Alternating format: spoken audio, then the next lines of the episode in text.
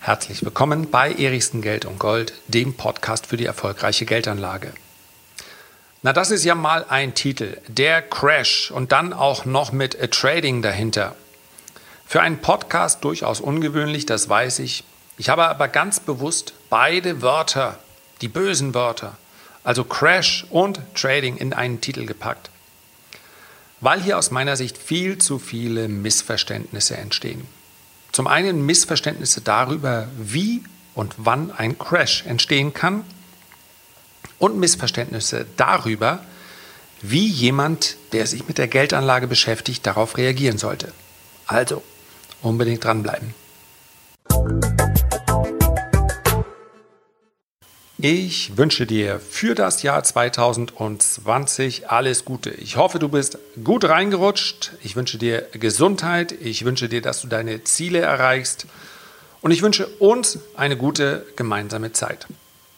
Der Crash ist Trading die Lösung. Das klingt eigentlich gar nicht so sehr nach einem Podcast-Thema, aber ich möchte hier zwei Punkte ganz kurz aufgreifen, die aus meiner Sicht häufig missverständlich betrachtet und auch besprochen werden. Zuerst einmal wäre da der Crash.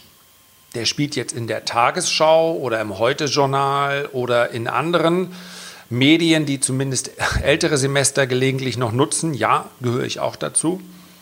Da spielt der keine Rolle. Wer sich aber überwiegend in den sozialen Medien, also Facebook, Instagram, aber ganz besonders auch auf YouTube bewegt, der könnte, sofern er sich für den Finanzmarkt interessiert, permanent zu dem Eindruck gelangen, der Crash steht unmittelbar vor der Tür. Woran liegt das?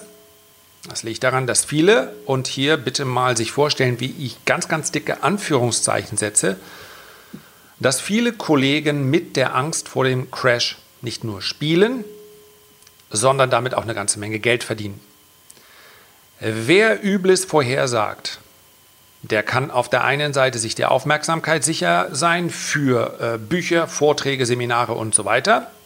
Das ist, sofern wir da über seriöses Material sprechen, also jemand, der sich wirklich Gedanken gemacht hat und dann plausibel aufzeigt, wie so etwas passieren kann, ist das auch völlig in Ordnung.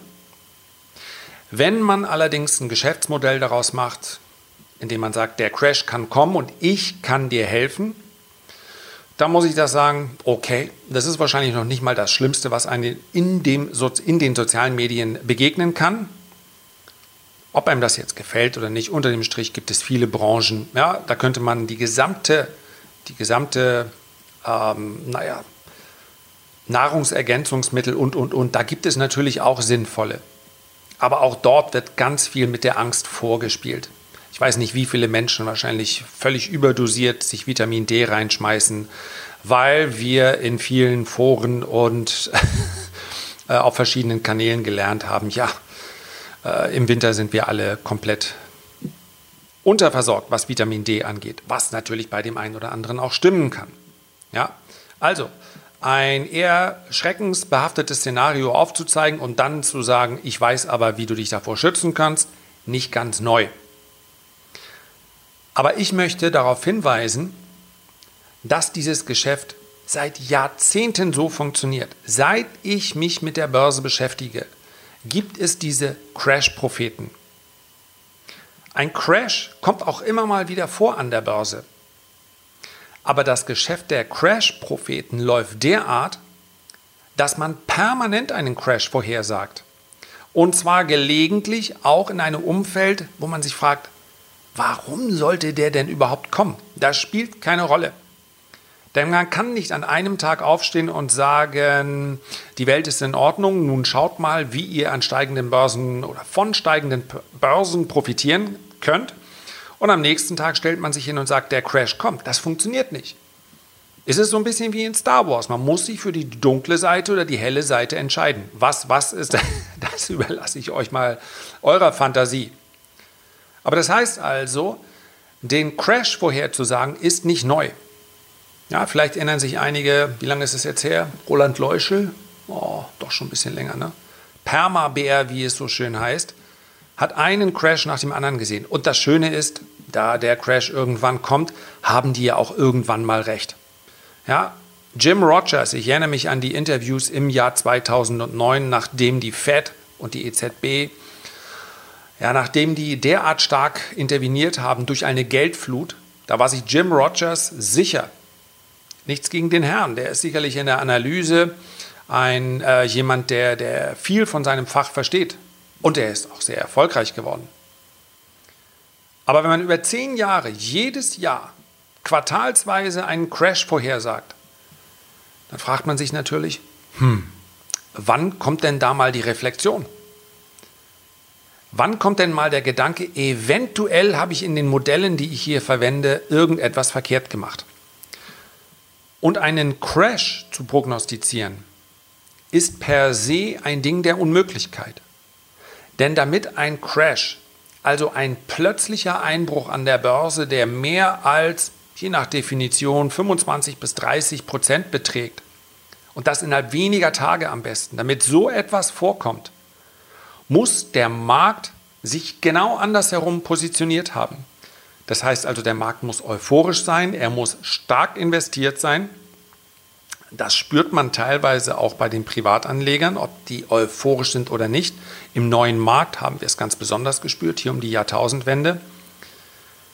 All das muss gegeben sein, damit so ein Crash auch überhaupt passieren kann. Wenn nämlich zu viele Parteien, zu viele Akteure am Markt zumindest leicht pessimistisch sind, dann kommt es ja gar nicht erst zu einem Crash, weil natürlich der Investitionsgrad nicht so hoch ist und weil schlicht und einfach die Vorbereitung für so einen Crash oder zumindest für ein negatives Marktszenario von so vielen Menschen getroffen werden, dass der Crash dann wieder nicht passiert.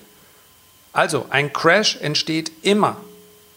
Wenn wir uns die Vergangenheit aus, äh, anschauen, dann kann man dieses immer mit Ausrufezeichen versehen. Immer entweder aus einer Phase starker Euphorie heraus, so dass beispielsweise die sehr aktienaffinen Amerikaner sogar anfangen, auf Kredit zu spekulieren. Klammer auf, ist momentan nicht der Fall, auch wenn sie hoch investiert sind, Klammer zu. Oder, und das ist die zweite Möglichkeit, die natürlich jederzeit uns ereilen kann, ein sogenannter schwarzer Schwan. Ein Black Swan nach Nassim Taleb, der gesagt hat, das ist ein Ereignis, auf welches sich der Markt nicht vorbereiten konnte. Das letzte Ereignis dieser Art war die Pleite von Lehman Brothers. Ja, wer heute sagt, das war ja absehbar, dass Lehman Brothers in die Pleite schlittert, der bewegt sich am Rand der Fantasie.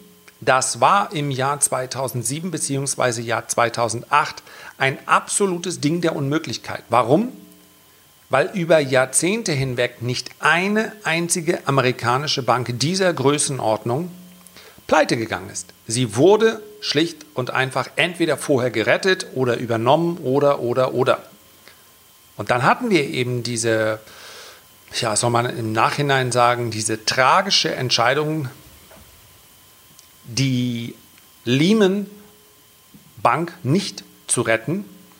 Ja, ich überlege gerade, man kann das natürlich immer von zwei Seiten betrachten. Man kann natürlich sagen, das sind Marktgesetze auf der anderen Seite.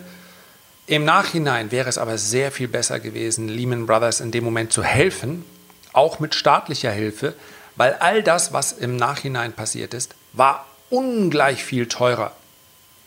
Ja, nun ist nicht nur Lehman Brothers der Auslöser für die Krise gewesen. Die, der Auslöser für die Krise war der völlig überhitzte Immobilienmarkt in den USA.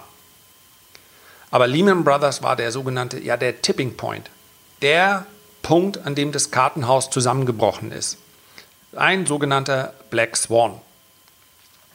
So etwas kann natürlich auch passieren. Die letzten beiden Crash-Bewegungen, da haben wir genau diese beiden idealtypischen Szenarien gehabt. Einmal den schwarzen Schwan und wenn wir die Jahrtausendwende uns anschauen mit der Dotcom-Blase, dort war es heillose Euphorie. So, und die Frage, auf die ich ja heute eingehen möchte, ist, ist Trading die Lösung? Und das ist insofern provokant, als dass man natürlich gerade in Deutschland sehr, sehr, sehr, sehr häufig mit dem Statement, dem Standpunkt konfrontiert wird, Börse, nee, die ist so eh schon heiß gelaufen. Tatsächlich ist die Börse relativ heiß gelaufen in einigen Branchen und tatsächlich muss man auch sagen, die Hosse hält jetzt schon fast zehn Jahre an, die ist also schon ziemlich alt. Das Problem ist nur, als sie noch sehr, sehr jung war, in den Jahren 2010, 2011, da waren die Vorwürfe bzw. die Sorgen deutscher Anleger genau die gleichen. Wir hatten mal für eine ganz, ganz kurze Zeit im Jahr 1999 eine zweistellige Aktionärsquote. Das heißt also, dass rund oder etwas mehr als 10% all derer, die theoretisch Aktien kaufen könnten. Ja, man darf dann natürlich nicht auf die Gesamtbevölkerung schauen, denn Minderjährige sind am Aktienmarkt nicht aktiv und ja, ab einem gewissen Jahrgang, man kann das relativ genau sehen, nimmt das berechtigterweise auch ab, denn ja, wenn es darum geht, sein Kapital zu erhalten, dann ist es natürlich auch normal, dass die Art der Anlage sich ändert. Aber für die gesamten Jahrgänge dazwischen, bei denen es darum geht, ein Vermögen aufzubauen oder zumindest hinzuzusparen zu dem, was man als Rente erwartet. Für all die ist ja nachvollziehbar, nachrechenbar, und glasklar bewiesen, die Aktie die beste Alternative, der beste Sachwert, in den wir sparen können.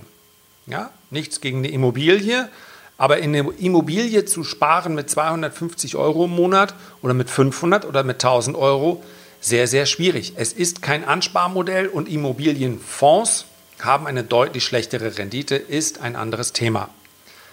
Und trotzdem macht es im besten Fall einer von zehn Deutschen, die also anlegen können, investiert direkt in Aktien oder auch in ETFs. Und momentan sind es ein bisschen weniger. Und das ist natürlich eine Zahl, die durchaus erschreckend ist. Und natürlich ist dieser Gedanke, der Aktienmarkt ist ja schon weiter relativ weit gestiegen der ist natürlich korrekt. Nur ich bin mir relativ sicher, wenn der Aktienmarkt morgen um 50 Prozent einbräche, dann wäre die Sorge nicht, der Aktienmarkt ist ja schon weit gestiegen, sondern dann würde man sagen, siehste, ich wusste es doch. An der Börse kannst du über Nacht dein Geld halbieren. In sowas investiere ich doch nicht. Daraus wird natürlich kein Schuh. Ist Trading die Antwort auf den Crash, das ist die Frage, beziehungsweise die Lösung. Ein Trader, also ein aktiver Marktteilnehmer, der mehrfach, teilweise in der Stunde, am Tag oder in der Woche, seine Positionen tauscht. Das kann ja durchaus etwas sein, was neben dem Aktiensparen, also dem langfristigen Investment läuft. Der schaut auf den Aktienmarkt sehr viel häufiger als jemand, der nur in, nur in Anführungszeichen, vielleicht in ETFs spart oder in Fonds spart oder oder. Und insofern ist der aktive Handel, sofern man ihn beherrscht, und diese Einschränkung ist natürlich ganz, ganz wichtig, durchaus auch eine Lösung auf den, für den Crash. Warum? Und jetzt wird es ganz verrückt, weil man natürlich auch von fallenden Kursen profitieren kann und man kann selber entscheiden. Ja? Gehen wir mal bitte aus diesem Lager raus, wo man sich einfach am Stammtisch der Parole ergibt und sagt, ach, diese ganzen Derivate, das ist doch alles blinde Zockerei. Ja, mit ganz viel Pech hat man das irgendwo schon mal bei Warren Buffett gelesen. Derivate, Teufelszeug. Ja. Warren Buffett selber nutzt regelmäßig Derivate, um verschiedenste Geschäfte vorzunehmen, abzusichern und, und, und. Ja, also für jemanden, der Derivate für Teufelszeug hält, nutzt er die relativ häufig. Wichtig ist, es geht bei so etwas nicht nur um Möglichkeiten, sein Geld zu verdreifachen, zu vervierfachen, sondern man kann, und das ohne vorher viele Semester BWL studiert und anschließend noch ein Praktikum bei einer Investmentbank gemacht zu haben, relativ leicht auch sein Depot absichern. Sein Depot absichern gegen fallende Kurse. Ich kann heute, heute für mich gerade nicht, weil, weil ich den Podcast bzw. die Episode an einem Feiertag aufnehme, Ich kann aber an einem Handelstag mit einem Aufwand, der mit meinem Kenntnisstand etwa 120 Sekunden beträgt, mein gesamtes Depot gegen einen Crash absichern. Ja, das geht. Das heißt also, ich kaufe ein entsprechendes Derivat, welches absehbar genauso viel an Wert gewinnen wird, wenn die Kurse fallen, so dass ich den gesamten Verlust ausgleiche. Ich kann mich natürlich auch entscheiden, aktiv am Verlust des Gesamtmarktes zu profitieren. Dann wird es eine Spekulation. Eine Absicherung ist eine Geschichte und ich möchte an dieser Stelle auch sofort sagen, bevor jetzt jemand googelt und sagt, ähm, oh, oh, oh, oh, das hört sich aber gut an. Nach oben bin ich dabei, nach unten bin ich auch dabei. Hm, ganz so funktioniert es nicht. Wenn ich glaube, es kommt ein Crash, dann kann ich mein Depot absichern. Aber diese Absicherung kostet mich auch etwas. Und wenn wir uns das langfristig betrachten, ja, da spielen verschiedene Faktoren rein, die Zinsen, die Volatilität und, und, und. Aber wenn man das langfristig betrachtet, dann kostet ein das in etwa so viel, momentan etwas weniger, wie man sonst an Rendite im Durchschnitt in einem Aktiendepot erhält. Aber das heißt auch, wenn ich wüsste oder ich hätte eine Vorahnung, der Markt muss in den nächsten sechs Monaten irgendwann um 30 Prozent fallen, dann könnte ich mich genau darauf vorbereiten. Und dann wäre es ja auch keine Zockerei in Anführungszeichen, sondern dann wäre es ein klassischer Hedge, also eine klassische Absicherung. Und das geht. Und man kann auch genauso sagen, ich möchte doppelt davon profitieren. Das heißt also, okay, ich möchte mein Depot nicht nur absichern, sondern ich möchte auch noch das an Rendite erzielen, was der Markt an negativer Bewegung hergibt. Also wenn der Markt 10% fällt, dann gewinne ich 10%. Denn es gibt genauso viele Derivate, die von fallenden Kursen profitieren. Dazu gehören Optionen, Optionsscheine, Zertifikate und, und, und wie Derivate, die von steigenden Kursen profitieren. Und was mich nur stört, ist per se zu sagen, jemand, der sich so an der Börse beschäftigt, auch als ähm, Retail-Trader, also als Privatmann oder Privatfrau, dass das alles Zocker sind. Ich habe Kontakt gehabt mit jemandem, ja, ich kann seinen Namen nicht nennen, aber der war IT-Vorstand bei Siemens. Und der hat einfach gesagt, ich nehme meine Geldanlage in die eigene Hand. Und mit dem habe ich darüber gesprochen. Und der hat mir gesagt, ich möchte das einfach wissen. Ich möchte wissen, was mir für Instrumente zur Verfügung stehen. Ich möchte nicht behandelt werden von meinem Berater in der Bank wie ein Trottel, der mir erzählt, ja, kaufen Sie mal am besten Fonds, denn der Fondsmanager weiß schon, was er macht. Derivate, na, das lassen Sie mal lieber, gerade in Ihrem Alter. Also das, äh, das ist dann schon etwas sehr Riskantes. Kann es durchaus sein. Ich kann mit Derivaten meinen kompletten Einsatz verlieren. Aber ich kann mit Derivaten auch chirurgisch genau sagen, für welche Bewegung am Markt möchte ich mich wie absichern. Und dass das eine Spekulation ist, ist klar. Aber es ist eine kontrollierte Spekulation. Es hat nichts zu tun mit, am Ende gehen sie alle pleite. Ja, die Statistiken stimmen. Neun von zehn oder acht von zehn, je nachdem, welche Statistik man sich betrachtet, Privatleuten, die in das äh, Trading an der Börse einsteigen. Unter Trading verstehe ich jetzt jede Art von aktivem Handel, die über das Aktiensparen hinausgeht.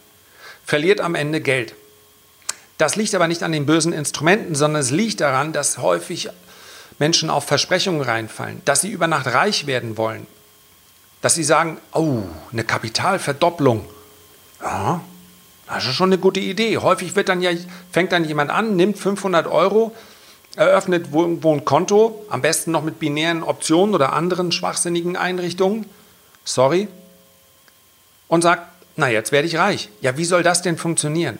Also bitte, wenn vorne auf der Titelseite oder wenn schon mal versprochen wird, da sitzt irgendjemand mit einer coolen Sommer Sonnenbrille auf einem äh, Ferrari.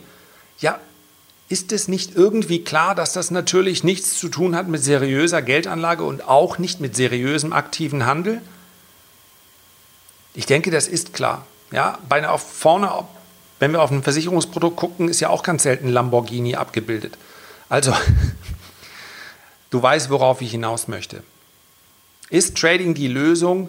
Es kann eine Lösung sein, wenn man bereit ist, sich sehr intensiv mit der Materie zu beschäftigen. Ich vergleiche das immer wieder mit einem Pilotenschein. Wer einen Pilotenschein macht, der muss eine Menge Trockenübung, der muss eine Menge Theorie über sich ergehen lassen und der muss auch Lust darauf haben, bevor er dann zum ersten Mal ins Flugzeug steigt. Und so ist das auch an der Börse. Und wer sagt, nee, das möchte ich nicht, auch völlig in Ordnung. Der blickt einfach auf die langfristige Statistik und der weiß, ich sollte mir insbesondere als Mensch, der noch mehr als zehn Jahre Anlagezeit vor sich hat, sollte ich mir wünschen, dass es einen Crash gibt oder eine Korrektur oder auch einen zweijährigen Bärenmarkt. Denn all diese Ereignisse waren genau die Momente, in denen man perfekt langfristig investieren konnte. Viel, viel besser, als wenn die Börse an einem Hoch ist. Soweit also zu diesem Thema. Herzlichen Dank für deine Aufmerksamkeit. Wenn du mir einen ganz großen Gefallen tun möchtest, dann freue ich mich zum einen über ein Feedback oder einen kurzen Kommentar, aber ich freue mich natürlich auch, wenn du diesen Podcast weiterempfiehlst. Ich werde mir alle Mühe machen, dass du das auch in Zukunft mit gutem Gewissen tun kannst. Und dann freue ich mich, wenn wir uns beim nächsten Mal wieder hören. Sende dir herzliche Grüße. Bis dann, dein Lars.